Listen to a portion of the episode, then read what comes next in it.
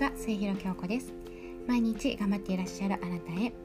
心の自由時間的自由を得て大切な人と生き生きと丁寧に楽しめる魅力ある生き方をすると決めた私が進んでいく中で学んだ方法やちょっとしたコツを配信させていただきます、はいえー、今回はですね、えー、3人のママである私が会社員をしながら副業を始めた理由ということをテーマにお話ししたいと思います、えー、実はですね最近よくあの3人のねママである私がフルタイムで会社員として働く、ね、超多忙な中で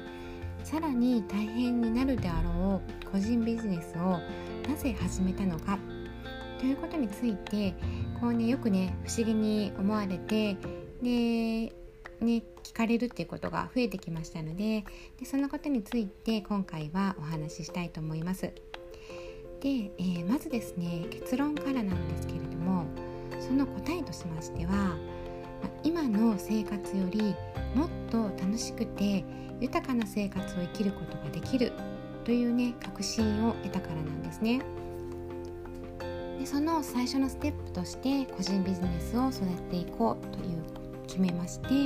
で副業という形で始めることにしたんですね。でそれまでの時間に追われて時間を取られている消費するというような生き方では今と5年後10年後になったとしても現状と何も変わらないという現実をね知った時に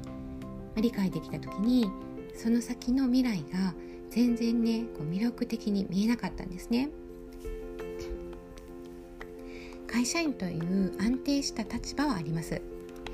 子どもたちはこれからますますお金もかかってきますのでそういう意味では会社員として働けてで収入面でもね夫の収入にプラスとなってね安心ではないかというね考え方もありますけれども私はそこに全然魅力を感じなくなってたんですね。なぜかと言いますと、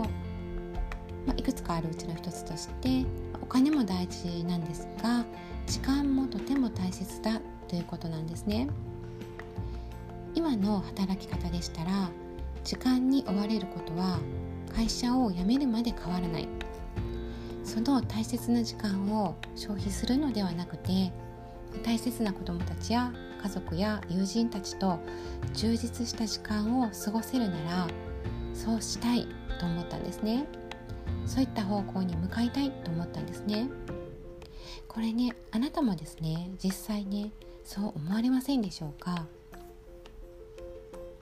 あの正直ね子供が3人もいてフルタイムで働いている状況というのはねめちゃくちゃ忙しかったです。今やね子供たちがねだいぶ大きくなってきて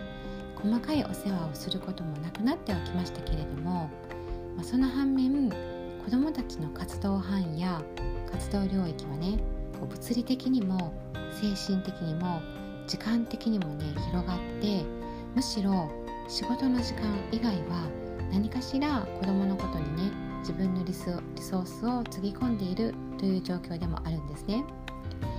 まあ、例えば夕食一つにしてもなんですけれども子供が小さい時には一度でね済んだものが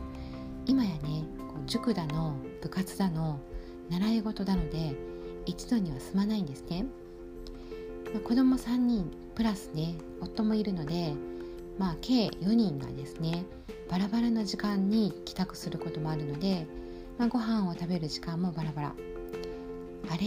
？30分ごとにご飯の用意してない？みたいなね。